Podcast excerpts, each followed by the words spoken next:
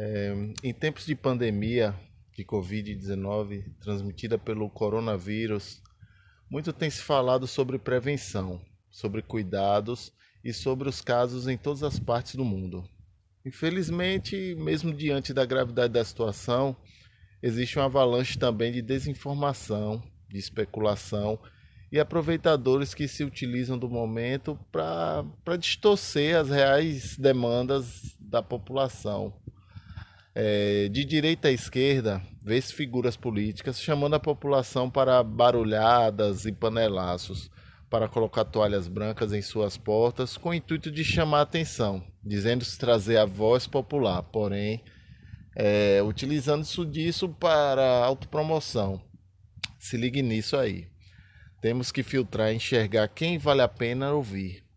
Muito me estranha alguns políticos, né? Chamar a população para esse tipo de mobilização, quando os mesmos não têm histórico de iniciativas como essas.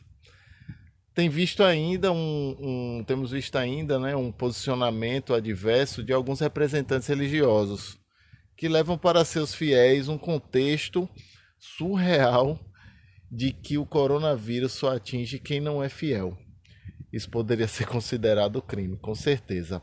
Imaginemos quantas e quantas pessoas que frequentam seu culto e que retornam para suas comunidades com potenciais vetores desses vírus e, se, e sem tomar né, cuidado nenhum. Pensemos na faixa etária de que quem frequenta esses ambientes, o número de idosos expostos, por exemplo, é fundamental mais responsabilidade por aqueles que se colocam como representantes do povo a situação é muito grave.